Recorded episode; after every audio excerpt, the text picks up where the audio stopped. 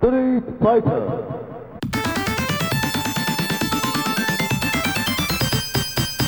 Bonjour et bienvenue sur bagropoint.fr pour ce nouveau podcast 1.5 sur l'histoire des jeux de combat avant Street Fighter 2, avant la naissance de la légende. Et pour discuter, nous avons à ma droite le daron de Bagropoint TMDJC. Bonjour tout le monde. À sa droite, nous avons le l'auditeur de Bagropoint, Oui, Mathieu. c'est ça.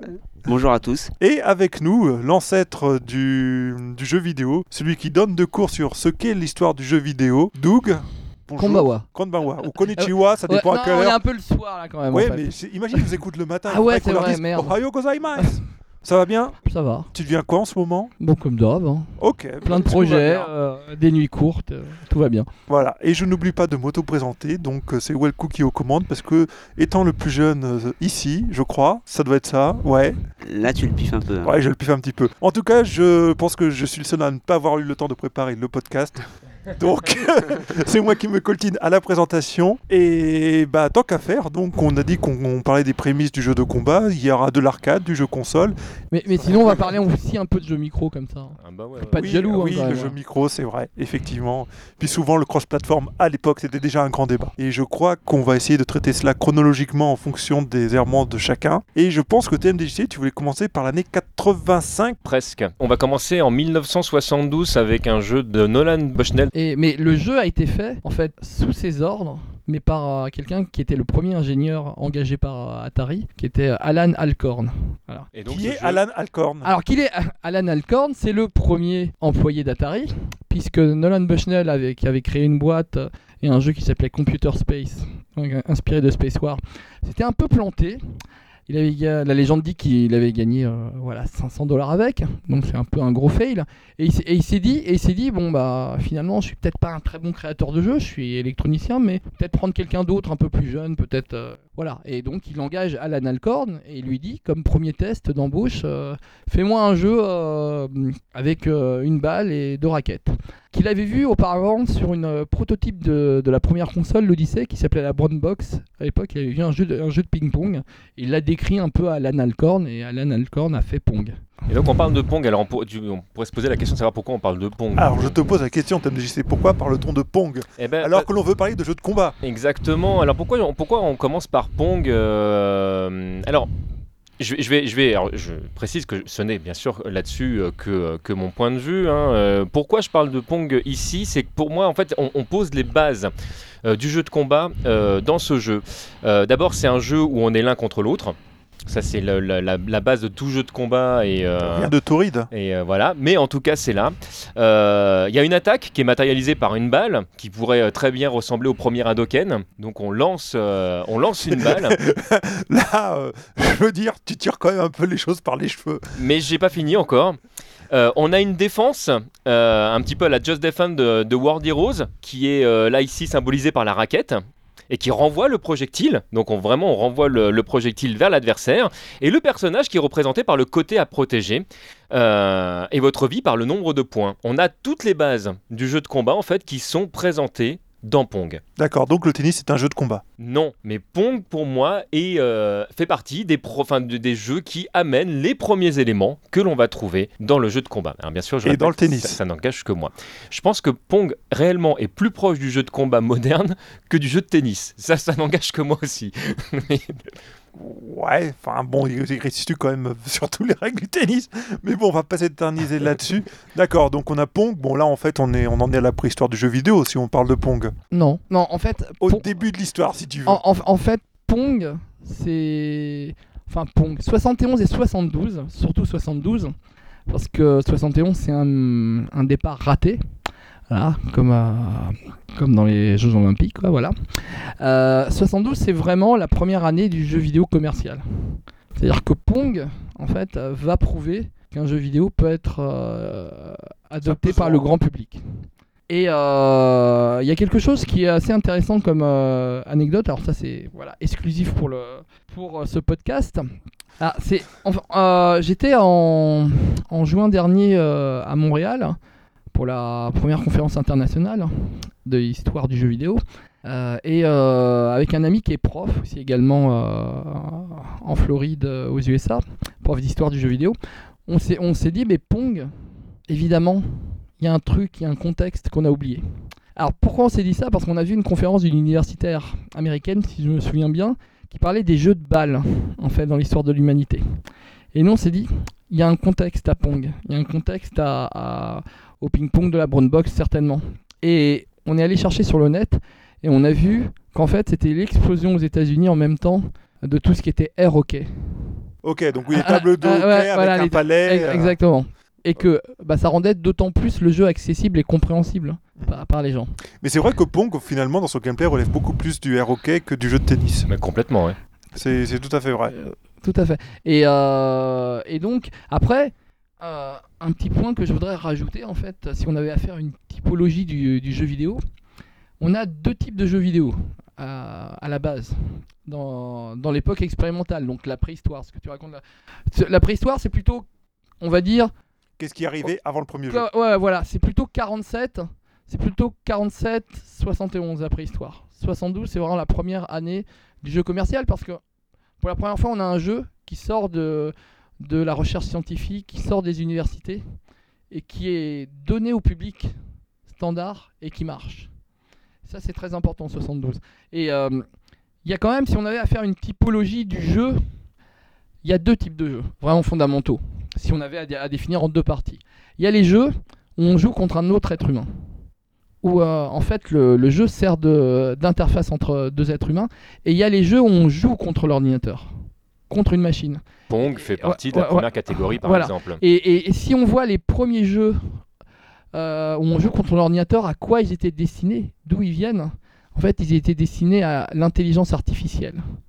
On jouait avec les ordinateurs pour comprendre comment ils arrivaient à penser et comment on pouvait améliorer leur intelligence. Alors que le jeu, un contre un, c'est euh, plus quelque chose qui a un, fondamental. Le fondamentaux, enfin dans les fondamentaux, c'est plus euh, s'amuser euh, avec un autre être humain. C'est un défaut. c'est on n'a pas la confrontation entre la machine. C'est se mettre sur la gueule sans casser les assiettes. Voilà, exactement. Ok, bon, bah merci beaucoup pour ce cours d'histoire. J'espère que les auditeurs vont l'apprécier. Mais bon, si on veut taper dans quelque chose qui est vraiment plus proche, où, eh ben, est-ce qu'il faut se rendre Alors plus proche, on va arriver en 1975. Euh, on, va, on va rendre visite au papa du futur Space Invader, Tomohiro euh, Nishikado, en fait, qui va euh, développer pour Taito un jeu qui s'appelle Western Gun. Alors, Western Gun, en fait, c'est un, c'est un jeu qui a été renommé chez nous en Gunfight. C'est un jeu, en fait, qui, qui propose söyleyeceğim. C'est le premier jeu d'arcade en fait où on va retrouver euh, les personnages euh, représentés vraiment euh, l'un contre l'autre, puisqu'ils sont vraiment en fait de, profil. Il y a une aire de, combat en fait où on bouge très peu parce que les déplacements en fait sont verticaux, donc on, monte, on descend. Donc c'est ce qui va nous permettre de, nous déplacer pour nous protéger.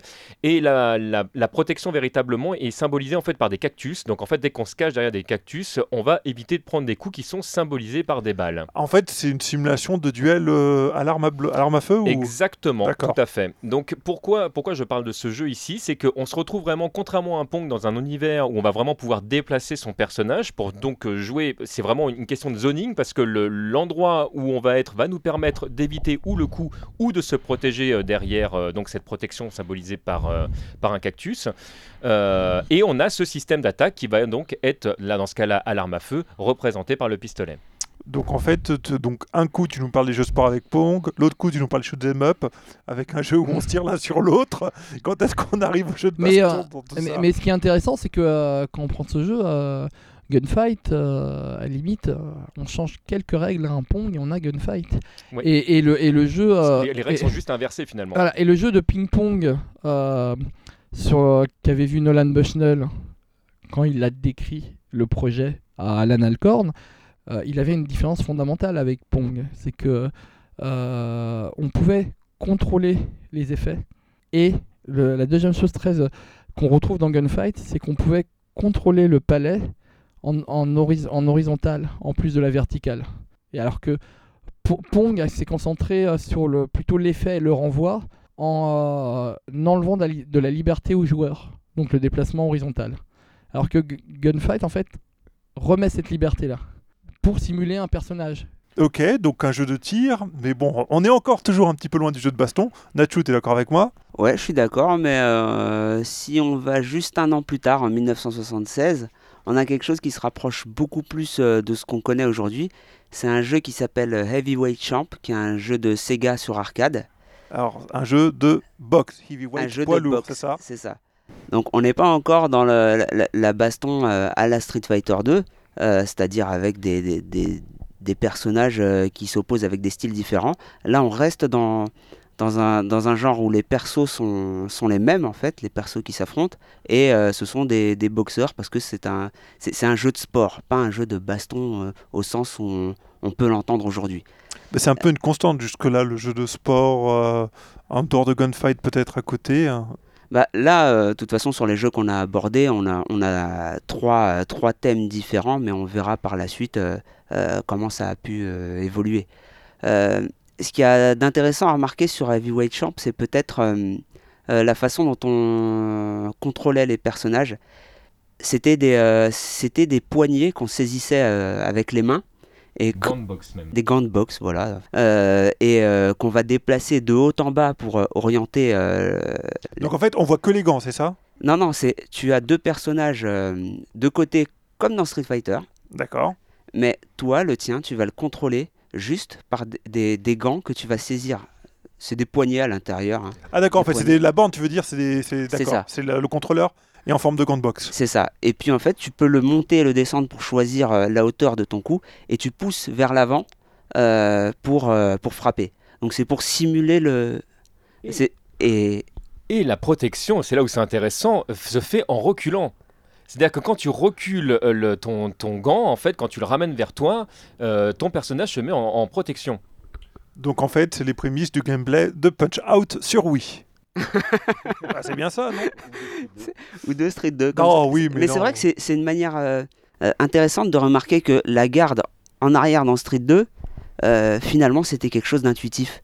Dans Street 2 et dans, dans Street aussi, hein, de toute façon, puisque c'est pas né avec Street 2, on le verra tout à l'heure, mais euh, C'est quelque chose d'intuitif. Et là, on- ça permet de remarquer pourquoi c'est intuitif. C'est Oui, parce que vrai, tu recules tes bras pour les mettre face à, fa- face à ton visage ou protéger ton corps. Quoi. Et c'est vrai que c'est quand on a vu apparaître les boutons de garde qu'on s'est rendu compte à quel point la garde arrière c'était intuitif.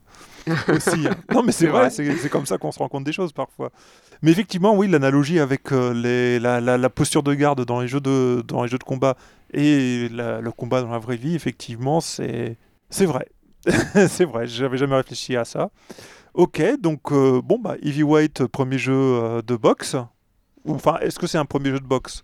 Donc, et juste un dernier truc, si je comprends bien, dans ce jeu, on contrôlait uniquement les, les coups qu'on donnait à la garde. On n'avait pas encore de contrôle sur le mouvement du personnage, Non. ce genre de choses. Non, le, alors, le, le personnage bougeait un peu, mais c'est, enfin, le, les, les- faut savoir que les sprites sont énormes, c'est-à-dire qu'ils font quasiment tout l'écran. Euh, en hauteur, enfin, ils, ils font allez, grosso modo les, un peu plus des trois quarts de l'écran et c'est, euh, c'est les deux personnages réagissent exactement de la même façon. En fait, hein, on a c'est le syndrome Ken et Ryu avant l'heure. Euh, l'idée c'est qu'on a une interface vidéoludique qui propose un affrontement et donc pour ça il faut que les règles soient totalement identiques pour euh, tous les personnages. Ok. Nacho, encore un truc à ajouter? Oui, euh, juste une chose, c'est que on a parlé de Pong où euh, dès que la balle euh, passait, euh, dépassait la, la raquette, euh, on marquait un point. On a parlé de gunfight où, euh, où euh, l'adversaire tombait euh, lorsqu'il prenait une balle. Eh bien, dans, dans, dans Heavyweight Champ, c'est euh, à la touche en fait que. que Comme en boxe. C'est la règle de la boxe. euh, Comme Pong, on est vraiment dans, dans les mêmes règles. Enfin, en boxe amateur, hein, si tu veux. en boxe amateur, mais on ouais. compte pas les points dans la boxe professionnelle? On compte pas les touches. Ah d'accord, ok, ouais. Voilà. Ouais, ok, je Là les, là, les points sont comptabilisés à chaque touche. Ok, ok, merci. Donc euh, première vraie simulation de boxe sportive, à la rigueur peut-être euh, de combat. Ok, donc ensuite, euh, après Heavyweight, qu'est-ce qui reprend la main? Nacho, t'es MDJC Alors moi j'ai un jeu de 79 qui s'appelle Warrior, qui est un jeu assez spécial. Euh, en fait c'est un, un jeu alors développé par Tim euh, pour Vector Beam. C'est qui C'était sur arcade. Alors Tim Scully, je sais pas ce qu'il a fait après. Oui, oui, Arca- Arcade, euh, c'est un, éditeur américain, ça, qui. euh, Ouais. ouais. Oui. Ah oui, ça c'est me vrai que. Ça me rappelle quelque chose, oui, tout à fait. ouais. Alors c'est un jeu euh, euh, où euh, les, graphismes oui, sont vectoriels, c'est-à-dire que j'y ai des- j'y ai joué ce jeu, oui, oui. Bah, c'est des- c'est les, les personnages sont dessinés par des lignes, quoi. C'est pas des images. euh, Exactement, qu'on- il qu'on a c'est pas un écran euh, rasterisé, c'est-à-dire que c'est pas un écran avec des pixels. C'est un C'est écran en fait est- le fond d'écran est imprimé. euh, Oui, oui, tout à fait. C'est un overlay, donc c'est un calque pour, le, pour avoir le. le En fait, c'est un affichage comme on a sur un, sur un oscilloscope. C'est-à-dire que c'est un spot qui défile. C'est- C'est proche, c'est pas identique, mais c'est proche. Euh, c'est comme on a eu sur la console Vectrex par la suite. C'est-à-dire qu'en fait, on a un canon à électrons qui, euh, qui est divisé en plusieurs euh, rayons et il trace en fait des, des- des lignes. Voilà. Oui, oui, Voilà. tout à fait. Et donc euh, voilà, donc c'est des lignes qui, euh, de par leur, euh, qui dessinent le- les contours d'un personnage et un peu les formes intérieures aussi. Et c'est une vue de dessus, donc c'est deux personnages qui vont s'affronter à l'épée. Et euh, alors c'est très bizarre à jouer. Pour, euh, le jouer, en fait, tu as l'épée qui est, euh, qui orientée tout droit. Et tu vas, euh, donc tu as ton stick pour déplacer le personnage. Et pour mettre un coup vers le haut, il faut que tu maintiennes le bouton. Et quand tu maintiens le bouton, c'est l'épée que tu déplaces, c'est plus le personnage. Donc tu vas déplacer l'épée vers le haut, déplacer l'épée vers le bas.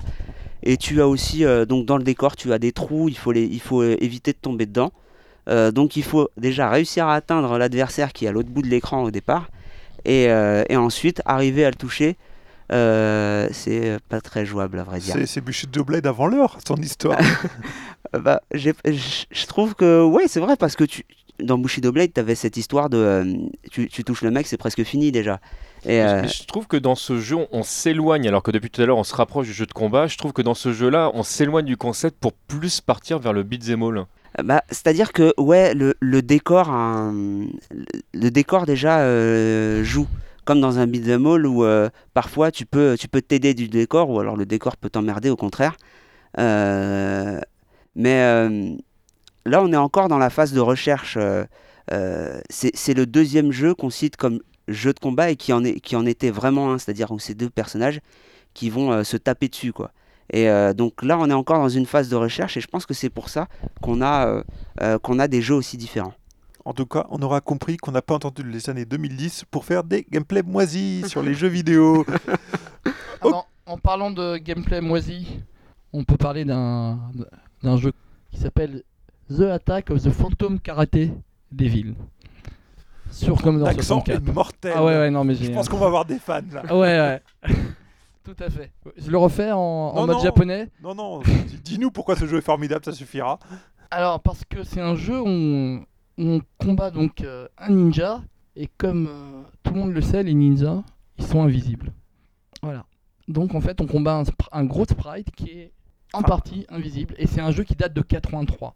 Enfin, tu dis un sur gros Commodore sprite. 64. Le spoil sprite que je vois, c'est celui des yeux, la forme de la Ouais, cagoule ouais. et les mains bleues. Oh, On sait pas pourquoi. Elles on, sont on voit- bleues. on- voilà, exactement. On, voit- on voit les mains. Alors, je, je Et sais les pas, yeux. je- mais on dirait euh, quand même euh, que euh, c'est pas un ninja, mais euh, on dirait une burqa quand même. hein. Là, on dit. enfin, le- Enfin, en, en l'occurrence, il n'y a rien de représenté, donc on peut un peu s'imaginer ce qu'on veut. Bah, Il y a quand même la burqa et puis si tu regardes les mains, elles portent des gants pour faire la vaisselle. hein.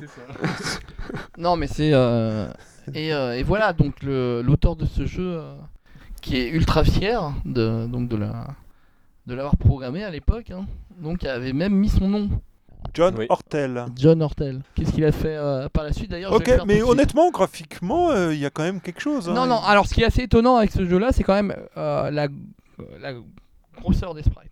Ouais, enfin, bah, qui- surtout. qui, qui sont, qui, qui surtout est le héros. sensiblement la même du Commodore euh, 64. de, de Davy West hein, quand même. hein. Ouais, ouais, tout on, à on fait. est dans, les- dans le même ordre d'idée. hein. Maintenant, euh, maintenant, le Commodore 64, voilà, c'est assez inhabituel hein, de, de voir sur un 8 bits des gros sprites. Ah, mais D'ailleurs- j'ai j'ai d'ailleurs, je l'impression que le ninja a lancé un couteau. Oui, Oui. il est capable de lancer des armes. Ok. Ok, bah merci. Voilà. Bon, bah, on a rempli notre quota de ninja pour ce podcast, c'est bien. Il reste encore tous les clichés des années 90, mais ça va Ça pas tarder. va. Enfin, des années 80 plutôt, parce qu'en 92, on s'arrêtera. Euh, donc, maintenant que nous avons, fini avec, nous avons fini avec The Attack of the Phantom Karateka Devils, Donc 83, on passe en 84 euh, avec euh, Karate Do, Karaté de chambre chez nous. Alors ce, ce jeu-là, euh, pour moi, est une, une véritable révolution en termes de gameplay parce que euh, on va non plus avoir, comme c'était le cas euh, là tout à l'heure, on avait euh, des manettes, enfin des, euh, des sticks qui étaient symbolisés par des gants ou etc. Là, on a deux sticks classiques qui sont mis à notre disposition. Euh, un pour le déplacement, qui est ultra classique dans le jeu de combat moderne, c'est-à-dire sauter, reculer, se baisser. et on a un deuxième stick qui va permettre donc de faire les attaques. Et on peut cumuler comme on souhaite l'ensemble des deux mouvements. Ce qui fait que si jamais on recule avec le stick vers l'avant au niveau de l'attaque, on fera pas la même attaque que si jamais on recule et qu'on met le stick en arrière. Donc en fait, on, se retrouve avec un, nombre de possibilités assez incroyables de, coups euh, qui, sont mis à notre disposition. Euh, et ce qui est intéressant également dans le jeu, c'est qu'on va se retrouver, euh, quand on appuie sur une direction, à pouvoir choisir quand on lâche ou pas la direction. Donc on choisit quand le coup va jusqu'à son, va jusqu'à sa finalité ou pas. On peut même rester appuyé, donc laisser un coup euh, actif plus longtemps. Donc on a à la fois le début des feintes, parce qu'on peut feinter du coup un coup pour enchaîner sur un autre, mais on a la possibilité en fait de rester euh, euh, plus longtemps sur un coup bah, pour faire genre, bah, tu vois, tu pensais que, j'allais revenir en garde, finalement non, et donc de, de, jouer sur le délai. Donc il y a vraiment une gestion du temps d'attaque qu'on n'a jamais, jamais vu ailleurs, et j'ai même envie de dire qu'on n'a jamais revu depuis. Rien que pour ça, je trouve que ce jeu est extraordinaire. Ça dépend si tu parles du jeu de combat traditionnel ou plutôt du jeu de sport. Dans les jeux de sport, c'est quelque chose qu'on retrouve quand même de temps en temps. De sport de combat, hmm. j'entends. Hein. On est bien, on est bien d'accord. Là, je parle bien, bien du jeu de, du jeu de combat. Parce que, enfin, je dis ça pour ça, mais quand même, ce jeu-là, Karate Do, Karate Champ, c'est quand même un jeu qui relève beaucoup de la simulation de karaté. Oui, mais ça, pose quand même beaucoup de choses de euh, principes de, qu'on va retrouver dans les jeux de combat. Concrètement, par exemple, on va retrouver euh, des attaques sautées euh, petites qu'on va retrouver dans les coffres, par exemple, après, ou tout simplement symbolisées par la lip attack dans Street Fighter 3. C'est vraiment en fait des attaques qui sont presque sur place T'as réussi à nous caser Street Fighter 3. Mais je suis très fort. des attaques qui sont presque sur place, mais qui vont vers l'avant et qui vont servir entre guillemets de casse-garde parce qu'il faut être en protection donc euh, euh, pour pouvoir éviter euh, ce type d'attaque. Donc il y a aussi la notion d'attaque haut, basse et de garde correspondante. Tout à fait, exactement, qui va donc nous permettre justement de bah, d'être à la fois dans l'attaque pour celui qui attaque, mais également celui de la, de la défense. on a cette, ce système d'esquive parce que si jamais on se protège au bon moment, donc on peut esquiver une attaque pour euh, réenchaîner une attaque derrière. Donc tout ça est déjà, euh, est déjà posé. Donc rien que sur cette liste-là, on a déjà un nombre de techniques assez incroyables. Je rappelle qu'on est en 1984. Euh, donc la protection, comme je disais tout à l'heure, se fait vers l'arrière. Donc on a là encore ce qu'on va retrouver dans tous les jeux de combat dits modernes. Alors évidemment, il y, a bien sûr plein de jeux qui, proposent un bouton pour la garde, mais c'est vrai que la plupart des jeux de combat s'entendent pour pour la touche arrière, enfin pour le stick arrière pour pouvoir se, se protéger.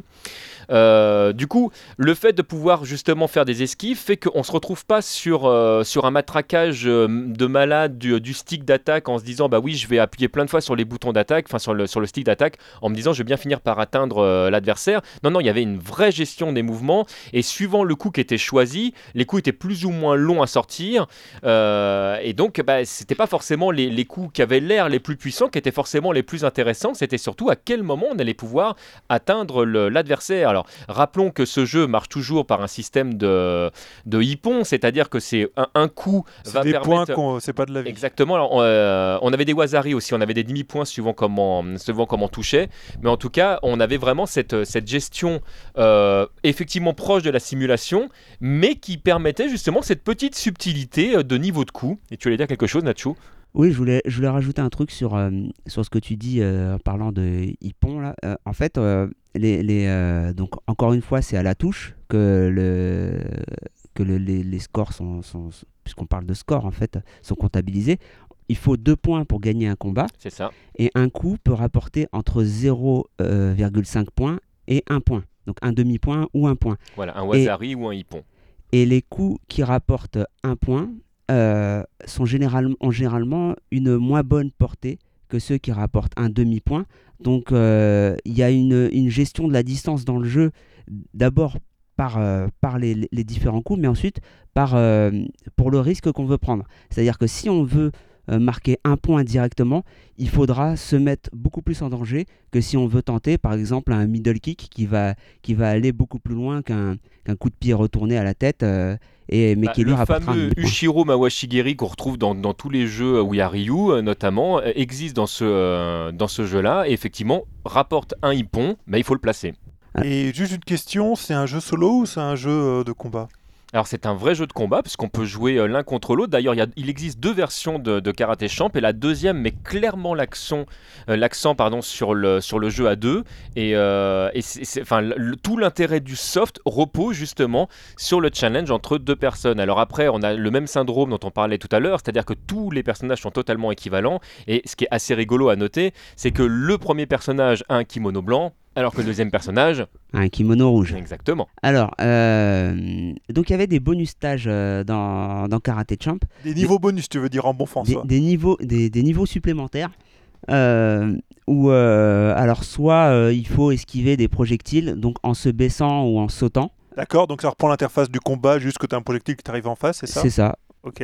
Euh, t'as aussi euh, On des te lançait des vases, on te lançait de... il y avait des, euh, des, Ah, des semble trucs à péter en aussi fait. On t'envoyait des, des trucs à péter donc euh, t'as as les, les deux sortes de, de bonus stages donc ceux où tu dois esquiver et ceux où tu dois frapper dans les projectiles Euh, je voudrais ajouter quelque chose sur les feintes euh, que tu as mentionné tout à l'heure Ouais. euh, TMDJC je le rappelle je rappelle ce que tu as dit euh, si on maintient pas suffisamment le bouton volontairement ou pas hein, euh, le coup euh, ne va pas forcément partir c'est à dire le coup va s'arrêter au, au- au à moment où on ouais. relâche. Et euh, donc, dans le jeu, pour avancer, on met avant, et le, et le personnage marche. Mais par exemple, le coup de poing haut qui s'exécute avec euh, la direction haute sur le stick d'attaque, lui fait avancer plus rapidement qu'un que la marche. Donc en fait, si on tapote le stick vers le haut euh, pour, pour euh, faire comme si on allait mettre des coups de poing droit, on avance plus rapidement. Et en fait, ça, ça fait, moi, ça me rappelle euh, euh, ce qu'on utilise aujourd'hui comme le, Le cancel. Ou Ah, ou le Cancel, dash, oui, c'est vrai. Tout à fait. ouais. On se retrouve dans un environnement où euh, on va, on a un personnage en fait qui, qui va. Mais je trouve que le Caracancel est un excellent exemple que tu cites parce que c'est effectivement on utilise entre guillemets des, des choses qui sont programmées dans le jeu mais qui ne sont pas faites pour pour faire évoluer le personnage différemment. C'est ça, on utilise les propriétés de déplacement euh, d'un coup pour euh, l'arrêter et en sortir un autre qui normalement ne devait pas avoir cette portée-là à l'origine. Euh, J'ai jamais compris. T'as jamais compris?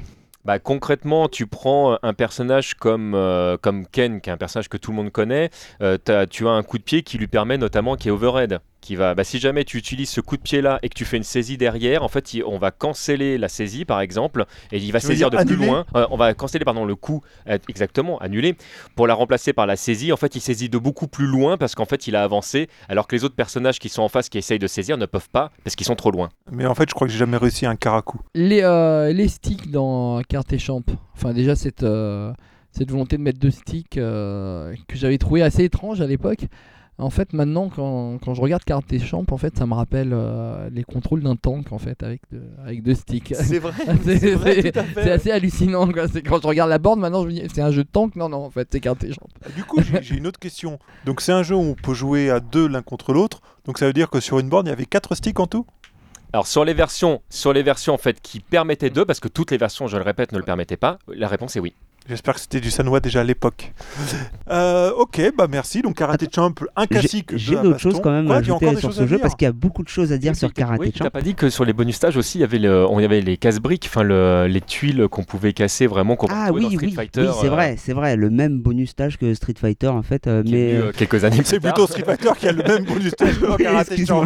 Faut mettre les choses en ordre quand même. en effet. Non, en fait, en fait c'est de la plagiat, mais dans le temps. C'est du rétro-plagiat. Du rétro-plagiat. T'avais le rétro-laser de Goldorak, maintenant ils ont inventé le rétro-plagiat. Alors euh, donc euh, tu l'as dit tout à l'heure, on a une garde. Je sais plus si tu as dit Ouais. que c'était fallait mettre en arrière euh, pour Oui. euh, garder.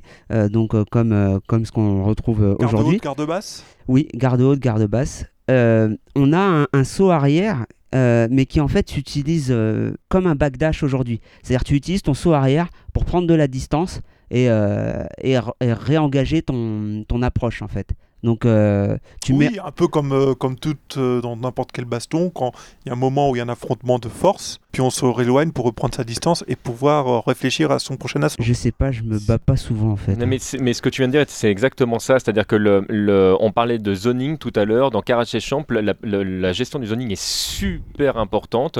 Et euh, le backdash, entre guillemets, dont vient, dont vient de parler euh, Nacho ici, c'est exactement ça. C'est de retrouver la bonne distance qui va te permettre en fait de choisir quel coup tu vas faire maintenant pour ta prochaine attaque. Ok. Est-ce que tu as encore autre chose à rajouter? Alors, je, je veux rajouter une dernière chose. Oui, alors, il y, a, euh, il y a un tutoriel dans Karate Champ. À chaque fois que tu vas commencer, que tu vas mettre un nouveau, euh, commencer une nouvelle partie, tu vas, euh, tu vas voir ton personnage et le, ton personnage, par exemple, si tu es player one, tu vas voir le blanc et tu vas voir le personnage rouge un peu plus haut dans l'écran et en bas, il y aura marqué les manips et lui fera les coups euh, qui sont associés. Et toi, en bas, avec ton, personnage, tu peux faire ce que tu veux pendant ce temps-là. Donc tu peux, si tu veux, essayer d'imiter ses coups pour, euh, pour les assimiler, ou essayer des trucs un peu au pif et tout ça. Et donc tu as un tuto qui ressemble vachement à ce qu'SNK a fait euh, beaucoup plus tard, avec les how to play que tu as dans KOF, euh, dans Fatal Sauf Fury, que dans le. How to Play, tu ne jouais pas, tu regardais juste l'explication qu'on te ouais. faisait défiler. Alors, ce qui est intéressant en plus dans, dans ce qui vient d'être cité ici, c'est que tu, ça te, te rapporte des points de le faire correctement quand même. Donc, tu, euh, tu gagnes quand même des Donc points. les amateurs pas de ça. high score, ils Voilà. vont faire sérieusement le tutoriel à chaque fois qu'ils vont C'est jouer. exactement ça. Euh, c'est qui qui avait développé ce jeu-là? Alors c'était euh, Technos Japan et édité par Data East. Donc en 84 sur arcade. Voilà, donc c'était avant les boobs. Avant les, oui, avant les boobs, c'est vrai. Ok, donc on est en 84. Est-ce qu'on reste encore en 84 ou on passe à 85 Alors, je direct? pense qu'on va rester en 84. Je vais vous laisser parler parce que je pense que vous ne pouvez pas euh, ne pas en parler de Karateka. Jordan Mechner. C'est qui Jordan Mechner déjà pour commencer? Je pense que c'est un être humain. Il habitait à l'époque aux USA. Aux USA, là où l'Apple II euh, cartonne euh, grave. Et, euh, et c'est quelqu'un qui, euh, qui, je dirais, est pratiquement plus intéressé par le, le cinéma que le jeu vidéo. Mais que le jeu vidéo, euh, comme il a un Apple II chez lui, euh, propose de créer vraiment euh, euh, une œuvre de A à Z. Bah, son, pro- son premier projet de jeu, ça va être Karateka, un, un jeu avec une animation à l'époque hors norme. hein. C'est l'Apple II a pas de processeur vraiment vidéo, il a pas de frame buffer, il a rien, donc pour faire du jeu avec, et d'ailleurs tous les premiers jeux... euh, C'est des jeux textuels au de- début dans Apple II. Oui, oui, quand on fait du jeu d'action avec l'Apple II, c'est compliqué. Déjà, une rémanence sur les sprites parce qu'il n'y a pas de frame buffer. C'est techniquement, c'est un peu, c'est un peu la, quand même la prise de tête, on va dire. Et, euh, et non seulement, bah, il va apprendre à programmer très proprement.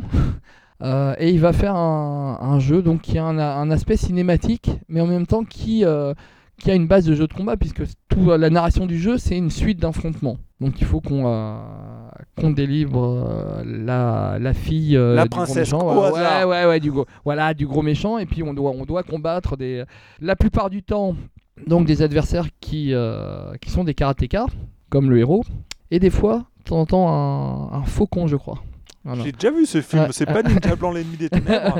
Voilà. et, euh, et donc voilà, et puis après, qu'est-ce qu'on peut, euh, à, part, à part citer euh, l'animation et, euh, et le décomposé des, des coups qui est, euh, qui est génial, c'est aussi le, le principe de la, vie, de la vie des adversaires et, de, et du héros. Ouais, Voilà, donc en fait, parce que c'est un jeu dans lequel on sort du système de points, tel qu'on a pu le voir avant. non? Exactement. Donc, euh, donc voilà, donc en fait, voilà, les deux personnages ont une vie. Alors il y a aussi un truc rigolo, c'est que quand on se prend pas de coups, on régénère sa vie, c'est ça? Il y a, un- il y a une- la gestion de ta vie est liée à la gestion de ton avantage. Si tu peux ré- euh, rester assez de temps sans, euh, sans te prendre des coups, tu peux regagner de la vie. ouais. Ok. Oui, c'est parce que euh, c'est pas c'est pas juste euh, dans le temps tu regagnes de la vie parce que quand tu cours Mm. euh, d'un adversaire à l'autre, tu ne récupères Oui, pas de vie. oui, c'est oui, vraiment oui. en fait quand tu Pendant le esquives combat, les tout coups. à. Exactement, tout à fait. Alors, euh, juste rappeler, donc, parce qu'on l'a pas précisé, que la, vie est donc symbolisée par des triangles. Euh, donc, c'est pas encore une jauge telle qu'on l'entend euh, ici, et que à chaque coup, tu perds un triangle. Il n'y a pas de gestion de, de dégâts, il n'y a pas de coups qui font plus ou moins mal. Euh, c'est tous les mêmes coups te retirent à chaque fois un triangle, et si tu esquives correctement, tu peux regagner euh, un de tes triangles. Et il vaut mieux parce que c'est, euh, si on devait vraiment concrètement le, comparer à un jeu de combat moderne, euh, c'est un survival. C'est-à-dire que tu, te retrouves en fait à devoir faire tous les personnages. C'est pas, tu tu ne te bats que contre la machine. Tu peux pas rencontrer un autre adversaire humain. Euh, voilà, on n'est on n'est pas dans le jeu de combat tel qu'on vient de le voir avec Karate Champ par exemple. Donc voilà, mais pourquoi on parle de ce jeu-là Donc? Parce que en fait, graphiquement, ce qui est assez impressionnant aussi, c'est cette volonté de restitution de des coups, enfin de la de l'apparence du karaté, Voilà, l'école américaine là clairement. hein. où, où vraiment on cherche dans le déplacement, dans la position des différents coups, où le développeur a vraiment fait l'effort d'avoir un rendu qui, qui rappelait des affrontements et les coups qu'on voit de base et au karaté. aussi. Le, la- le fait aussi qu'en plus de son, de, de son animation qui est exceptionnelle, je le répète en- encore à l'époque, il y a des sons digitalisés. Voilà, il y a du son numérique, hein, des samples, et que euh, le- l'Apple II, euh, il n'a pas de processeur sonore. Donc euh, voilà, c'est quand même une super performance. hein. C'est une belle vitrine pour l'Apple II. À l'époque, on montre. euh, C'est Apple de tout court, toute première révision. C'est ça? Oui, oui, oui, tout à fait. hein. C'est pas. Voilà, vous tous qui frimez avec vos iPhones, sachez qu'Apple a fait des choses avant ça qui ont eu du succès. Alors, Ils ne sortent pas euh, de nulle part. Juste pour terminer, euh, parce que c'est peut-être intéressant de le, de le rajouter, euh, on parlait tout à l'heure de- d'envoyer des, euh, des coups, de les esquiver, etc. On parlait de regagner de la vie. Euh, Il y a beaucoup de jeux de combat modernes qui, lorsque vous mettez des coups dans le vide, euh, vont vous permettre de remplir votre barre de super, par exemple. Euh, là, concrètement, si jamais vous mettez des coups dans le vide dans ce jeu et que l'adversaire en face ne fait rien, qu'il est, euh, qu'il est à distance euh, plus ou moins éloignée, eh bien, vous allez également regagner de la vie. Donc, même dans ce cas de figure, euh, il, est, il peut être intéressant de voir à quel moment vous, vous allez décider de, taper plus ou moins dans le vide pour regagner de la vie, mais au risque de prendre un coup derrière, parce que quand on prenait un coup, bien sûr, dans un coup, euh, ben, on, perdait, on perdait de la vie. Donc, il y avait une gestion de, ce risque-là également, quand on était proche de- du décès, de dire, OK, est-ce que, est que je prends le risque de- de- d'essayer de, regagner des points, mais aussi d'en perdre C'était euh, une partie intéressante du jeu. Euh, ok, donc 84 toujours. Mm. Donc maintenant, nous pouvons passer à l'année 85. Donc euh, oui, le countdown continue, le compte à, le compte à rebours. Plus que 7 ans avant l'an zéro du jeu de combat. On en est où? Ça. Alors, moi, je voudrais vous parler. euh, alors, ce jeu, j'hésitais à, à en parler au départ parce que euh, depuis tout à l'heure, on parle de jeux de combat euh, qui euh, proposent donc un jeu l'un contre l'autre. hein. On, a déjà fait, on, vient de parler de Karateka, et c'était pas le cas. On va parler ici de IAR Kung Fu de Konami. Vas-y, tu l'as. je vais essayer de le prononcer comme moi je le prononce, c'est Yehar Kung Fu. Voilà. Doug, Voilà. tu valides ça Ouais, ouais, c'est bon. ouais. Ok, C'est bon. ouais. vas-y. Tu Alors, peux continuer. c'est le premier jeu de combat à esquisser la notion de match-up. C'est-à-dire que suivant le personnage qu'on va rencontrer, euh, les, euh, les personnages ne vont pas faire la même chose. C'est-à-dire qu'un personnage face à un autre n'a pas forcément les armes pour bien se défendre ou peut être avantagé ou désavantagé. Exactement, sauf que on ne peut choisir que le personnage principal qui s'appelle Olong. Donc en fait, on se retrouve dans, dans- dans une situation qui est assez C'est un petit particulière. cochon ou... C'est pas un petit. Il pourrait, mais là, on est, c'est pas. En tout cas, c'est le seul personnage jouable des 12 protagonistes. 12, allô, allô. On se retrouve déjà dans, des chiffres, du coup, qu'on va retrouver un petit peu, euh, un petit peu plus tard. Euh, et chaque adversaire, donc, rencontré est différent, mais différent dans tous les sens, que ce soit dans les coups qui sont présentés, dans ses forces, dans ses faiblesses, dans ses sauts. Donc, on a vraiment euh, quelque chose de, de- vraiment de proche du jeu de combat moderne qu'on va, qu'on va retrouver ici. C'est également le premier jeu de combat où là on perd un petit peu cette notion de, de triangle qui symbolise la vie et qui est remplacée par une vraie barre de vie. Donc on a vraiment la, la vie qui descend au fur et à mesure de, de ce qu'on va faire. Est-ce que c'était pas apparu dans d'autres jeux que les jeux de baston, le concept de barre de vie? Ah possiblement, là je parle moi de jeu de combat. hein. Là après euh, je, je n'en dirai pas plus là-dessus. Euh, c'est également le premier jeu de combat euh, à vous proposer de vous battre contre des femmes. Donc là, on a des femmes parmi, euh, parmi le lot des, euh, des éléments. D'ailleurs, on, on notera euh, qu'il y a euh, euh, une des fans qui s'appelle Fan et qui lance des éventails.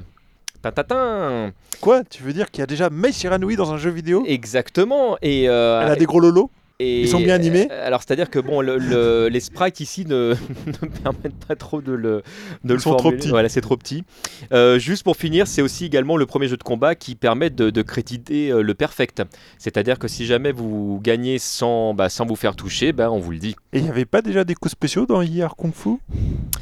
Euh, Pas encore euh, Pas encore. C'est non, Pas- c'est c'est juste, euh, c'était juste pour préciser, parce que j'étais Ça- pas sûr. Ça va venir vite derrière, mais euh, Vite toi, derrière. Tu, tu veux rajouter quelque chose? Alors, euh, alors sur les coups, on a, je crois, 16 coups différents euh, pour, pour le personnage principal, puisqu'il est, c'est le seul, seul jouable. Il a un saut qui est euh, un saut de avant ou arrière, qui est un saut euh, très haut, très long. C'est-à-dire que les, les personnages sont assez petits, euh, ce qui fait que euh, sur un écran euh, normal, bah, en fait, le stage paraît grand, et bah, le personnage fait bien un saut de un demi-stage, quoi. Et euh, T'as des unités de mesure de longueur un peu particulières. Mais bon, vas-y, continue.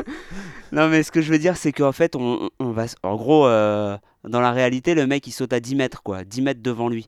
Et euh, donc, tu peux carrément réinitialiser ton, ton jeu de distance euh, grâce à ça. Mais comme les sauts sont pas orientables, il n'y a pas de C'est-à-dire que le saut est prédéterminé, tu l'as commencé, il suit une courbe, tu peux pas rien y faire. Donc si tu veux l'utiliser comme un saut d'attaque, il faut d'abord que tu te positionnes à, une- à la bonne distance pour que euh, tu retombes à l'endroit où tu veux par rapport à l'adversaire. Donc euh, il y, a, il y a une histoire de placement à distance pour pouvoir faire le saut qui va te rapprocher euh, à la bonne distance du personnage au C'est bout. quoi l'intérêt du saut dans ce jeu? C'est de se positionner. Parce que sinon, si tu avances euh, pour te positionner, tu, tu risques de prendre des coups, sur- surtout face à la, au deuxième personnage féminin, par exemple, qui s'appelle Star. Enfin, le deuxième, c'est le premier en vrai dans le jeu, mais c'est le deuxième qu'on mentionne maintenant. D'accord. euh, qui s'appelle Star et qui t'envoie des shurikens. Euh, face aux projectiles, le meilleur moyen de, de- de- de gérer ça, c'est de se placer à la bonne distance pour faire un saut et se retrouver directement euh, au corps à corps. Alors, donc, on a dit qu'il y avait un jeu de distance euh, et au corps à corps euh, proche, c'est-à-dire quand tu es très proche de l'adversaire, tu peux avoir des coups qui traversent l'adversaire. C'est-à-dire si tu es trop proche de ton adversaire, il y a des coups qui ne toucheront pas. Ouais, ça c'est un problème de masse de collision qu'on rencontre dans beaucoup de jeux à l'époque quand même. Le Je- coup qui a l'air de toucher mais qui touche pas. Je suis pas sûr que ce soit que ce soit euh, euh, pas intentionnel parce que euh, dans les jeux qu'on a cités tout à l'heure, ceux qui étaient bien faits en tout cas, on n'avait pas vraiment ce problème-là.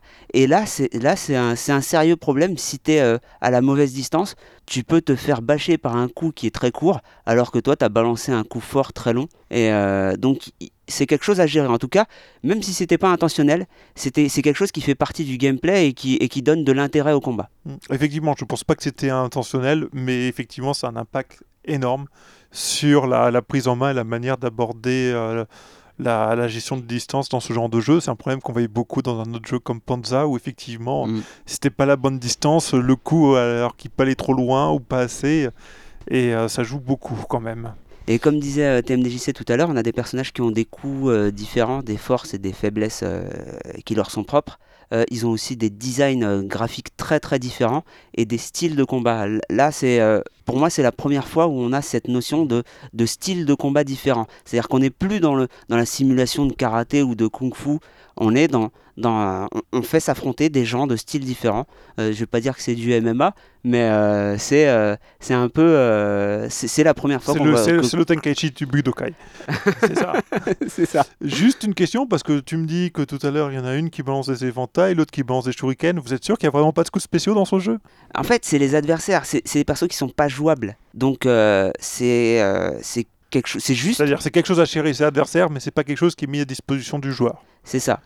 Le joueur, lui, euh, a un personnage typé Jackie Chan, on va dire, euh, qui n'a des, qui n'a que des coups de faible portée, euh, point-pied. Ouais, ouais, un grouillot, quoi. Un même quoi? pas fu- un grouillot, il est même pas fichu d'envoyer, un, je sais pas, t- tirer une balle C'est un mec chose. qui aime le combat, le beau combat, tu sais, le combat Ah, rapproché un où tu où es au contact de l'adversaire.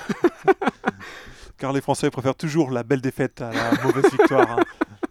Ok, donc, euh, donc merci pour euh, Yar Kung Fu, jeu de Konami, c'est bien ça, 85. Tout à fait. On reste toujours en Janvier 85. 85, d'ailleurs. Euh, on va rester en 85, euh, on va passer quelques mois plus tard en fait, et on va parler de Ken Shanghai Kid chez nous, développé par euh, Techno Japan Corporation et distribué par Data East. Alors, ce jeu en fait propose une gestion euh, de déplacement qui est très proche de, de Karate Do, dont on a parlé tout à l'heure, sauf qu'il remplace le stick des attaques par deux boutons. Les classiques euh, pieds-points. Donc on se retrouve dans un environnement euh, euh, d'attaque qui est, qui est très Ah, proche. tu dis classique, classique aujourd'hui. Classique aujourd'hui, bien sûr. Là, là, là, on, fait, voilà, on continue à faire du, euh, du rétro. euh, Du rétro-modernisme. du rétro-modernisme, exactement. Euh, où là, Il y on en a qui veulent faire de la postmodernité, nous on fait du rétro-modernisme. Exactement, on, on- on par- on parle d'un classique qui n'existe bien sûr pas encore, merci Nacho, euh, où là on se retrouve effectivement avec quelque chose qui est, qui est, qui est plus conventionnel pour nous euh, aujourd'hui. Euh, pour moi, les trois grosses innovations du soft qui sont proposées, donc euh, euh, c'est une barre de vie qui va descendre graduellement en fonction des dommages subis, c'est-à-dire que Là, pour la première fois, on se retrouve en fait avec des, personnages qui, suivant le coup euh, qui, est, qui est placé, ne feront pas les mêmes dégâts. Donc là, à chaque fois qu'on a les jeux précédemment cités, en fait, on perdait toujours à peu près la même chose. Euh, c'était un triangle pour euh, Karateka, c'était tout à l'heure pour euh, euh, Yair Kung Fu, c'était euh, c'était voilà ce, principe, c'était toujours la, même vie qui était retirée. Là, suivant votre position et suivant le coup qui est placé, eh ben vous n'allez pas perdre la même vie. Donc on se retrouve dans quelque chose de, bah, beaucoup plus connu euh, du coup chez nous. Ça c'est la, première chose. Euh, la deuxième chose dont je voudrais parler, c'est que ça introduit un système de combo, c'est-à-dire que en fait, euh, en appuyant sur le- les boutons au bon moment. eh ben, vous allez pouvoir faire des enchaînements, ce qui n'existe pas précédemment. Avant, c'était toujours un coup, euh, euh, on revenait en garde, etc. Et les timings qui sont vraiment très proches du Link qu'on va retrouver dans, dans Street Fighter 2 sont ultra précis, c'est-à-dire que grosso modo, si vous martelez trop vite votre bouton, ça ne passera pas. Si vous avez un temps d'espace, ça ne passera pas non plus.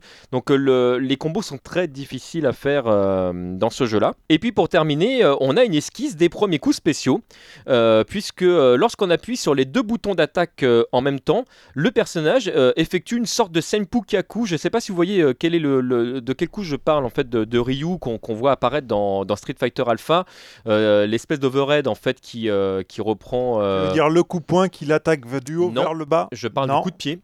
Parce Le que là, sinon, j'aurais fait référence à Street Fighter le bas. 2X. Voilà, exactement. D'accord. Euh, on parle bien ce- de ce coup-là. Et lorsque votre barre de super est pleine, ce qui sous-entend qu'il y a une barre de super dans ce jeu-là, eh bien, euh, le personnage réalise un Tatsumaki Seppukaku qui est très convaincant, puisqu'en fait, le personnage s'envole réellement, littéralement, et vient taper en fait en tournant sur lui-même un coup de pied euh, tournoyant, Ah, comme tu veux dire l'hélico en fait. l'hélico tout simplement, qui va venir donc percuter l'adversaire et qui fait particulièrement mal. Donc c'est un coup qui est très très intéressant euh, à faire et qui est très facile euh, à réaliser parce qu'en fait il suffit de faire la même chose que, le Senpukaku et puis bah, il fait un tatsu parce que la barre euh, de super est tout simplement remplie. Barre de super qui est symbolisée elle-même par des triangles justement. Juste une question, ce concept d'appuyer sur les deux boutons pour faire un super coup spécial, c'est pas quelque chose qui vient déjà dans les all hein, Alors l'époque, euh, les beat'em all sont, enfin ont repris ça mais après. après Là là on est toujours en 85. Non, mais justement, j'essaie de replacer les éléments alors euh, dans le bon timing.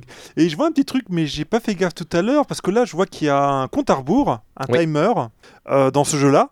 Est-ce que c'est quelque chose qu'on a déjà vu par avant dans des jeux Heavyweight, oui, vu que c'est un jeu de boxe. Alors, peut-être pas dans Heavyweight Champ, je suis pas Ah. trop sûr. Je, je te confirme que non. Pour la pour y Ah, avoir joué non. Cela dit, euh, il y a, euh, il y a d'autres jeux de boxe qui ont suivi, euh, euh, comme Champion Boxing en 83 euh, de Sega, et où tu avais, un timer, euh, le timer des 3 minutes euh, d'un round d'un jeu de boxe, d'un combat de boxe classique.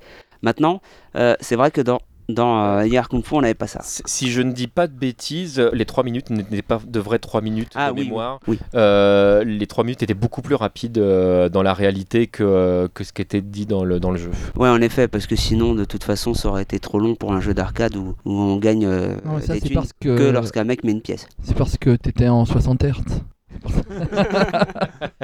ne, ne réveillons pas ces débats qui fâchent et qui font tâche à notre époque où tout le monde est passé à la HD euh, de, de plus ou moins bonne qualité. Bah, on va passer à quoi alors du coup? Alors, novembre 1985, Konami toujours récidive avec un Galactic Warriors. Alors, Galactic Warriors est un jeu qui est particulièrement méconnu. Et pourtant, ce soft, c'est une mine de, de nouveautés. La plupart de ces nouveautés, en fait, euh, vont trouver naturellement leur place dans, dans les jeux de combat modernes. Alors, euh, premièrement, on a le choix entre trois personnages jouables. Alors, ça, c'est déjà chouette parce que pour la première fois, on va se retrouver avec la possibilité de prendre autre chose que le personnage de base qui, euh, est proposé. Et surtout, ces trois personnages jouables ont des caractéristiques bien distinctes. Donc, euh, c'est pas juste on choisit une interface différente, c'est vraiment euh, les, les attaques ne seront pas les mêmes, les coups ne seront pas les mêmes. Donc voilà, on a vraiment trois personnages différents. Il y a trois boutons qui sont mis à notre disposition un bouton d'attaque, un bouton de choix d'attaque, alors qui permettra de jongler entre le point, le pied ou les attaques à distance. Donc ça sous-entend que tous les, tous les personnages euh, ont des attaques à distance et un bouton de garde. Deuxièmement, c'est le premier jeu de combat à proposer une barre de vie dite moderne, qui cumule la barre de vie euh, euh, derrière Kung Fu dont on parlait tout à l'heure et celle de Ilunoken. Donc on a vraiment donc cette gestion de, barre de vie qui, descend au fur et à mesure, mais qui prend en compte les types d'attaques qui sont proposés. Et ensuite, certains coups provoquent des dégâts dans la parade. Donc il y a des coups qui font mal même si on est en protection. Quatrièmement, c'est la première fois qu'on peut euh, faire des, des juggles. Donc on va pouvoir récupérer un personnage dans l'air et continuer euh, Jongler en français. oui. voilà exactement et à, taper dans l'air. J'ai une question au sujet des, des- des dégâts dans la garde. Est-ce Ouais. que c'est des dégâts réduits comme ce qu'on a aujourd'hui ou Oui. est-ce que c'est des casques? Ah d'accord. C'est vraiment des dégâts réduits. Donc c'est l'équivalent des coups spéciaux euh, C'est du exactement grattage. ça. euh, Note notamment les coups à distance en général souvent font, euh, font ce, ce type de dégâts. C'est également le premier jeu de combat où on a une garde en l'air. Donc on a, on a vraiment déjà mais énormément de choses qu'on va retrouver dans, dans- des jeux de combat modernes. Je ne sais pas si on se rend compte du nombre d'éléments qui, sont euh, qui sont mis à disposition euh, dans ce jeu-là. Et puis euh, c'est également le premier jeu de combat où l'arène va réellement influer sur, le, sur le jeu de combat. On a certains jeux de modernes en fait qui vont proposer ce genre, ce genre de choses. Là concrètement, il y a des arènes où il va y avoir une gestion de la gravité, où il va y avoir euh, euh, des personnages euh, plus ou moins avantagés suivant euh, qu'il y a du feu, de la glace. Donc on est vraiment euh, dans un jeu de combat où l'arène dans lequel on joue va avoir une incidence sur le combat. Au sujet des, des graphismes du jeu, on a quand même euh, des graphismes qui sont, sont pas dégueulasses, hein, je trouve, pour l'époque en tout cas. On a une animation qui est vraiment, euh, elle, dégueulasse, mais les- les- je trouve que euh, on a des graphismes qui sont, qui sont vraiment pas mal pour l'époque. euh, L'animation, c'est vrai, paraît très rêche. Juste, il faut remettre les choses dans le contexte. Elle permet un jeu qui est particulièrement nerveux. C'est-à-dire que le jeu va quand même relativement vite. Le jeu est relativement jouable si vous remettez les choses dans, le contexte. C'est un jeu, alors pour peu que vous ayez, que vous aimiez aujourd'hui un peu le rétro gaming, euh, qui est jouable. C'est-à-dire qu'il y a des jeux, même si on est un peu euh, euh, consensuel, qu'on est un peu gentil avec des vieux softs, il y a des moments où on se dit, bon, c'est vrai qu'il y a des softs qui ont très mal vieilli. Ce jeu aujourd'hui est encore accessible. Voilà, donc euh, comme euh, Karate Champ euh, tout à l'heure. Ok, donc merci pour euh, Galactic Warriors, version arcade, jeu de Konami, c'est ça? Jeu de Konami, tout à fait. Euh, Ok, bon bah ensuite? 1987, août 1987, Capcom va éditer un petit jeu, un tout petit jeu dont on n'entendra plus du tout parler, Street Fighter premier du nom. Ce jeu, c'est la synthèse intelligente de tout ce qui se fait dans le domaine. C'est-à-dire qu'on va reprendre toutes les meilleures choses qu'on a citées précédemment, à peu de choses près. hein. Ah, en fait, ils ont tout pompé, c'est ce que tu es en train de Alors Capcom, alors c'est pas qu'ils ont tout pompé, c'est qu'ils ont fait ça très intelligemment. Ils ont repris en fait donc des personnages qui sont déjà tous différents, un jeu qui permet de se battre l'un contre l'autre, un jeu où la barre de vie descend en fonction des coups portés, où on a euh, un principe de, de coup spécial, et surtout ils vont rajouter des manips qui sont utilisés aujourd'hui dans la quasi-totalité des jeux de combat, Euh, les mouvements modernes. On va découvrir le fameux quart de cercle. On va découvrir le fameux Ça y est, Street Fighter est arrivé en, et en 87. On commence à jouer euh, dans les jeux de combat comme on va jouer aujourd'hui. Alors, Street Fighter n'est effectivement pas parfait. Il pêche sous euh, plusieurs aspects aujourd'hui. Concrètement, en fait, il n'y a pas de buffer dans, dans- dans Street Fighter. Tu nous rappelles ce que c'est qu'un buffer, Wellcook? Un buffer, oui, c'est une mémoire tampon. Voilà, donc aujourd'hui, concrètement, euh, si jamais on fait pas bien le Hadoken, le Hadoken il sort quand même. Dans Street Fighter premier du nom, si vous ne faites pas bien votre mouvement, bah il sort pas. On vous demande en fait de le faire exactement C'est comme dans un coffre. Non, c'est encore plus rigoureux que dans, que dans un coffre. Ce jeu est certainement le jeu de combat moderne, euh, comme c'est le premier, le plus rigoureux euh, possible et imaginable.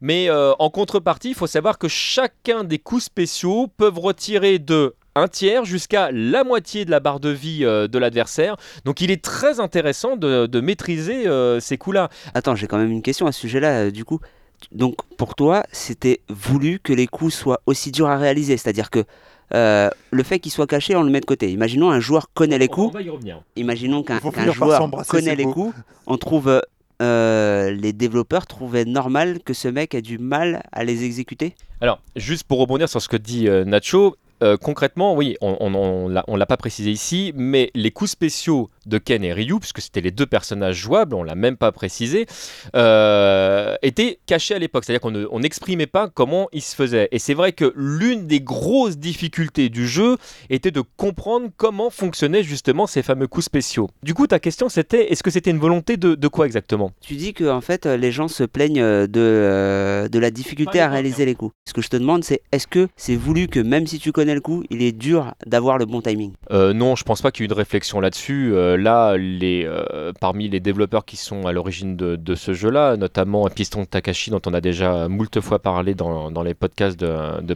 Point, euh, qui euh, du coup a entre autres initié ce- ces, mouvements-là. Il n'était pas tout seul là-dedans. On se retrouve en fait avec une idée qui est que lorsqu'on fait un quart de cercle et qu'on valide par un bouton, il se passe ça. Mais ils ne sont pas posé la question de savoir si la, la borne allait être souple ou pas avec le joueur. Il y a un mouvement qui a été initié et le joueur doit faire le mouvement pour que le coup sorte. Après, c'est vrai que l'équipe de Street Fighter 2, quand ils ont conçu le jeu, eux se sont dit bah oui, mais enfin si jamais on veut que les gens puissent faire le coup, il faut quand même que le coup il soit réalisable facilement et donc ils ont euh, modifié ça. Mais euh, je pense pas qu'il y ait eu de réflexion au départ. Là, il y, a- que les développeurs qui pourraient nous répondre. Mais je pense pas qu'il y ait eu de réflexion au départ en se disant tiens, on va faire un truc qui soit euh, à la frame pour que ce soit difficile. Je pense pas que ce soit ça. D'accord, donc euh, Moi j'ai plutôt, euh, j'ai plutôt l'impression, euh, effectivement, quand j'ai joué à Street Fighter, euh, donc à borne d'arcade, euh, dans, dans une fête foraine, c'était même la foire du trône, avec les, les gros boutons, il fallait frapper très fort pour, euh, pour, pour dégager le, plus de, de dégâts possible sur l'adversaire. Bah, nous, on a tout joué sur des ferries, c'est comme beaucoup plus classe. Voilà. Alors, effectivement, effectivement, les coups étaient durs à faire. On les sortait un peu par hasard. Euh, je pense qu'en Enfin, il y a quand même un truc fondamental, c'est qu'il fallait savoir qu'il y avait ces coups-là. Ouais, À mais l'époque, bon, moi, la première fois quand je fais ma première boule de feu, je la fais par hasard. Et effectivement, ça, c'est source d'étonnement. Tu dis, mais comment j'ai fait ça? Doit y avoir un, doit y avoir une astuce. Après, quand j'ai commencé à chercher le, coup, à savoir comment, euh, comment il se faisait, je trouve que en fait, euh, je pense que c'est une, question effectivement de timing sur les directions. Et euh, je pense qu'ils sont, ils sont, ils, ils se sont pas dit fondamentalement dès le début, on fait un quart de cercle. Ils se sont dit, à mon avis, ils ont pensé plus en, en termes de direction. Ah, alors là, ils, ont je- dû, ils ont dû se dire, par exemple, euh, on, on- vers le bas. Et je vais, je vais me permettre de te contredire. Ouais, si non, ça- mais- si ça ne te Oui, oui, mais tout à fait, tout à fait. Moi, j'ai eu cette impression-là à l'époque. Non, mais là, que- parce que là, là, du Attendez, coup- je vais chercher les grandes box. Non, mais Ouais, c'est- ouais. non, mais j'ai- parce qu'en fait là j'ai la, enfin, la, la petite anecdote qui, euh, qui va avec l'équipe de développement. Les coups ont été pensés en fonction des mouvements des personnages. D'accord. Ok. Et c'était justement pour que euh, la question qu'ils se sont posées au départ, c'est comment les gens vont découvrir le coup? Qu'est-ce qui va leur faire penser que tel coup correspond à telle manipulation? Et en fait, le mouvement de l'Adoken va qui va du bas pour remonter vers l'avant, en fait, c'était le mouvement du personnage qui lance sa boule de feu. Idem pour le Hurricane Kick, et donc euh, le mouvement euh, inversé, c'était je décolle, je me retourne, et seulement après, j'ai mon mouvement d'hélicoptère. Et le dragon, en fait, euh, qui est, qui est donc avant et, et bas, plus, euh, euh, plus position basse avancée, euh, c'était vraiment j'avance, je saute. Donc il y avait ce, ce côté en fait de, de remontée. Donc c'est le mou- les mouvements qui ont été choisis ici, c'était plus on vous fait des mouvements qui sont voilà, intuitifs. Alors intuitif, ça veut rien dire là parce que là n'importe qui ne, ne trouvait pas comme ça en disant intuitif, oui mon cul. Mais là c'est pour eux, c'était comme ça au départ. Ils se sont dit on va faire quelque chose d'intuitif pour que les gens puissent découvrir le coup spécial qui était caché. Et c'est quelque chose d'ailleurs qui a été repris dans la plupart des jeux de combat dits modernes après parce qu'ils ont gardé ce, système de on, fait un mouvement en fonction du mouvement du personnage. Et, mo- et moi, j'ai eu vraiment l'impression qu'il fallait euh, laisser, par exemple, beaucoup plus le, à l'époque le stick vers le bas avant d'en- d'entamer le mouvement. Du genre euh, une, de- une demi seconde sur le bas et beaucoup plus et beaucoup moins rapidement sur les autres directions. Mais euh, bah, Voilà. après, Vous après, avez ça- les recettes de grand-mère de Après, Google. ce genre, ce, ce- le problème avec ça, c'est que ça donne naissance à des euh, enfin, Légendes on- on- urbaines. on- voilà, c'est ça, des légendes urbaines. On recherche un peu et puis euh, on se dit, euh, moi, j'y arrive mieux quand je fais ça. Ouais. Et euh, euh, moi aussi, j'en avais des comme ça, des techniques. euh, on s'invente un peu nos, nos propres règles. Euh, C'est pas une question de règles qu'on s'invente en fait, c'est plus une question, c'est que chacun a sa manière de trouver son timing, c'est tout. Et hein. puis son expérience. hein. Aussi. Mais moi, moi, pour la petite anecdote, puisque tu disais tout à l'heure, la première fois que j'ai, t'as, t'as fait une boule de feu, moi, si je remets dans les choses dans le contexte, on est euh, fin 87, moi, quand j'ai découvert euh, Street Fighter, euh, tu parlais tout à l'heure d'un ferry, euh, c'est ouais, moi, je l'ai découvert pareil sur un ferry euh, en revenant d'Angleterre, et euh, je me retrouve à me battre contre Retsu. On a, on a le choix dans, dans, dans ce jeu-là de choisir le pays euh, d'origine par lequel on va commencer. Donc, moi, je commence par le Japon, qui était le premier qui était proposé. Euh, donc, le Retsu étant le premier personnage que l'on rencontre à ce moment-là. Et euh, moi, je, je bourre littéralement le stick dans tous les sens euh, parce que déjà, je ne sais pas qu'il y a de protection, je ne sais pas comment le jeu fonctionne. Et effectivement, on se retrouve avec deux énormes boutons et en fonction de la pression, on va donc donner des coups qui sont plus ou moins forts. Alors, déjà, il faut, faut le temps de, de- percevoir ça, de comprendre ça. Et au bout d'un moment, à force de tourner le stick dans tous les, dans tous les sens parce que Soul, le personnage qui pourtant, quand on commence à combattre, on se rend vite compte que c'est vraiment le personnage le plus facile à battre, de très loin. Mais là, à l'époque, moi, je, suis en train de me faire défoncer. Et mon personnage, euh, lors du deuxième round, lance cette fameuse boule de feu. Dans la version américaine, il crie un Hellfire. Donc vraiment le feu de l'enfer. Et effectivement, le personnage qui est en face, à qui il restait presque la moitié de la vie, meurt littéralement sur le coup. Et là, il y a un blanc, il y a un Waouh moi, le troisième round, je l'ai perdu parce que je passais mon temps à essayer de reproduire ça. J'ai jamais réussi d'ailleurs à refaire une boule de feu dans ce jeu sur ce fameux ferry. Mais je me disais, mais comment j'ai fait? Et ça, ça a été euh, une des sources de, De frustration. de frustration euh, de ce premier jeu. Ce qui sous-entend que Street Fighter est également le premier jeu de combat qui met euh, en scène ce système de niveau de coups. Et donc, pour la première fois, on se retrouve avec des coups faibles, des coups moyens, des coups forts. D'ailleurs, la borne dont on vous parle de Street Fighter avec les fameux pistons, on se retrouve donc avec euh, euh, un jeu qui, euh, pour sa première édition, fonctionne comme ça, mais qui très vite pose des problèmes matériels aux gérants de salles d'arcade. Et Capcom va très très vite sortir une deuxième version de ce soft avec les fameux 6 boutons qu'on va retrouver quelques années après dans Street Fighter 2.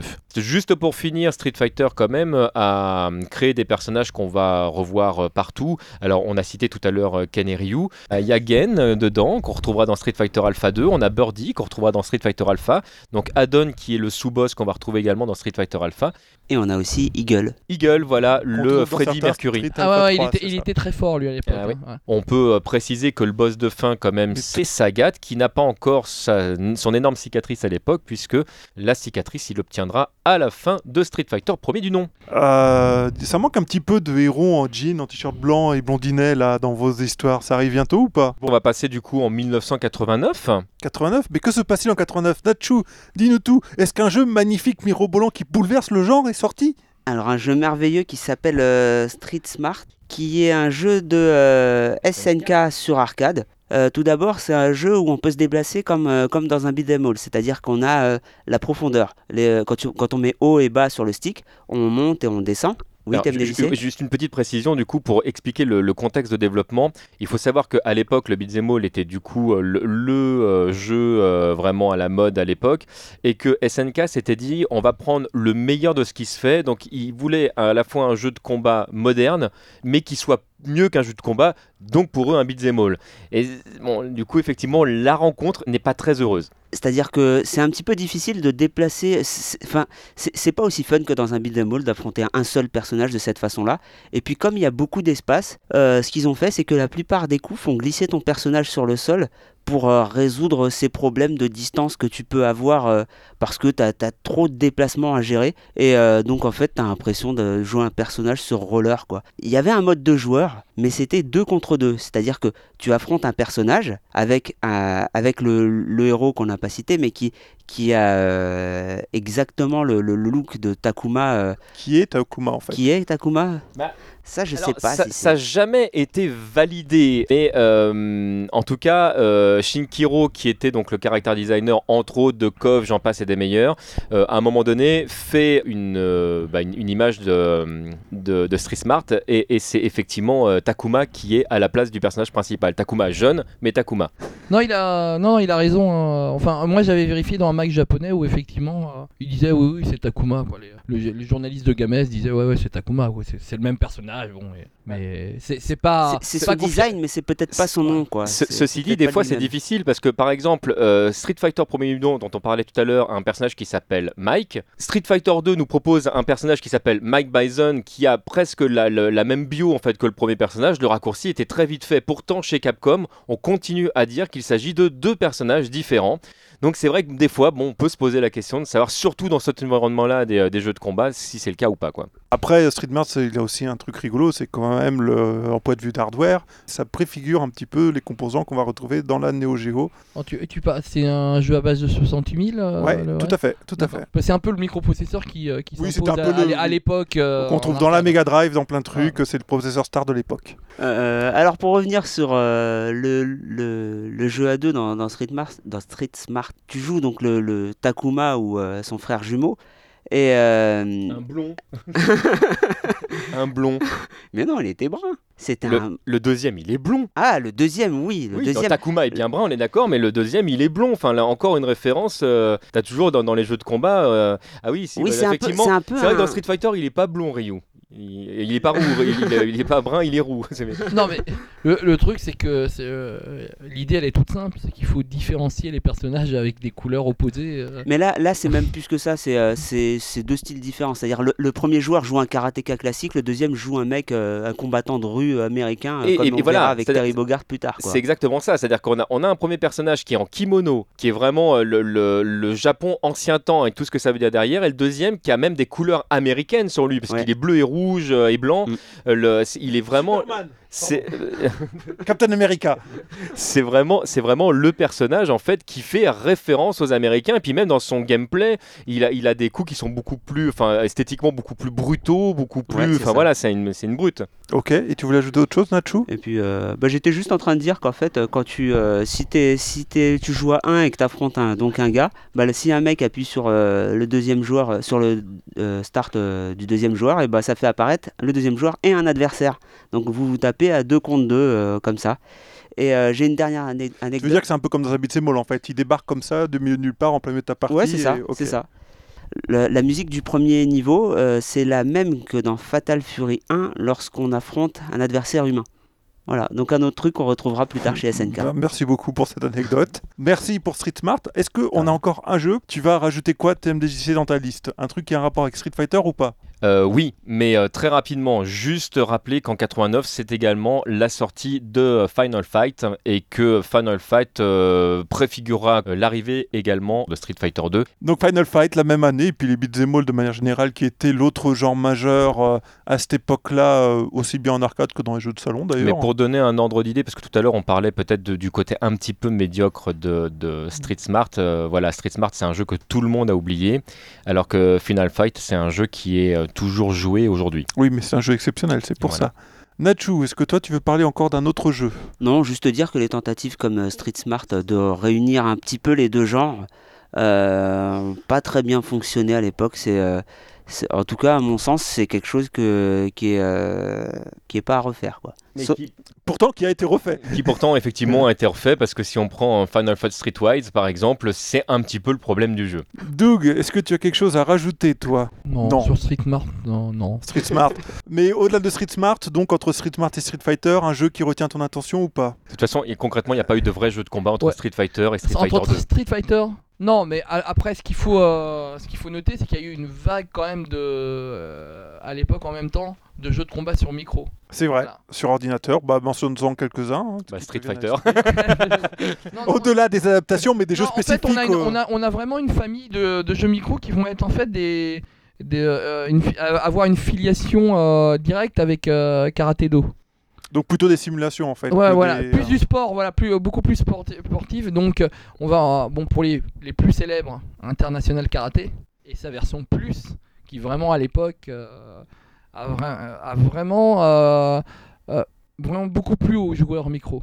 Donc, avec plein de délires, plein de privés de joke, euh, la possibilité de jouer à 3 aussi. C'était assez sympa. Petit côté euh, cartoon. Euh, après, il y en a plein d'autres euh, qui sont un peu, un peu sur le, ma- sur le même.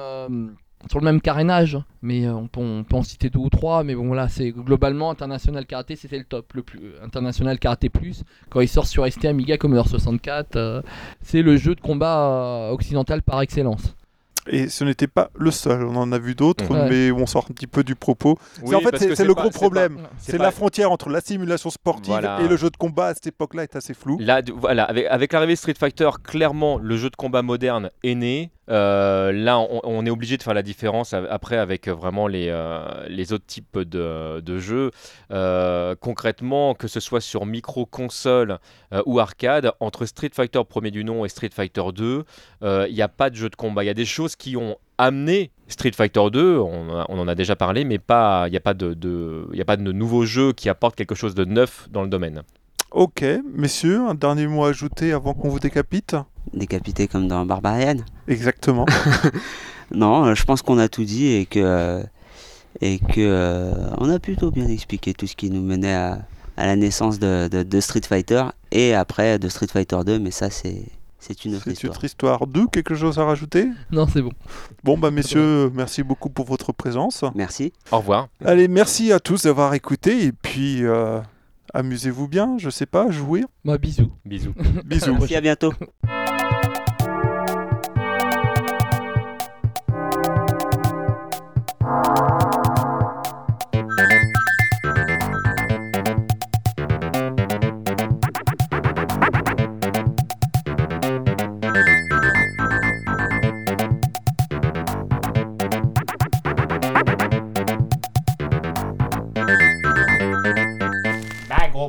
T M. J C point Comme